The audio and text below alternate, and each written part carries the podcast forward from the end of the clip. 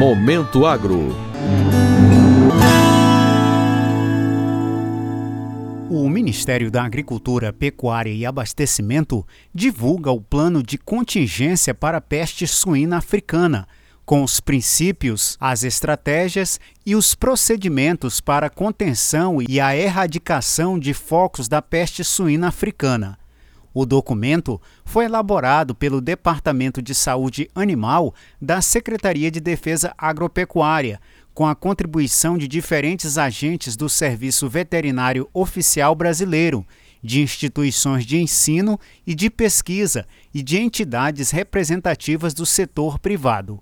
Em caso de ocorrência de peste suína africana no Brasil, será declarado estado de emergência zoossanitária pelo Ministério da Agricultura e se dará início ao conjunto de atividades descritas nos planos de contingência, tendo em vista a condição de país livre da doença e as graves consequências econômicas e sociais que possam vir. O diretor do Departamento de Saúde Animal, Geraldo Moraes, destacou a importância das medidas sanitárias para o combate da peste suína africana. Este plano traz as bases e as diretrizes para atuação adequada frente a uma possível emergência veterinária causada pela introdução da doença no país. Essas diretrizes são de fundamental importância para uma contenção e rápida eliminação da doença, reduzindo os impactos econômicos e sociais decorrentes de uma introdução da doença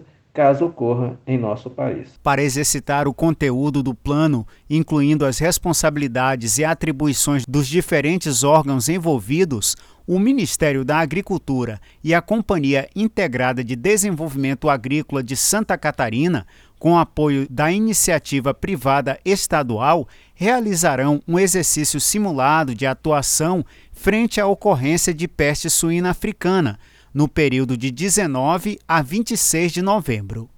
A peste suína africana é uma doença viral que não oferece risco à saúde humana, mas pode dizimar criações de suínos, pois é altamente transmissível. No Brasil, o último foco da doença foi registrado em 1981 e o país foi declarado livre da peste suína africana em 5 de dezembro de 1984. Até o momento, não existe vacina com eficácia comprovada contra a doença.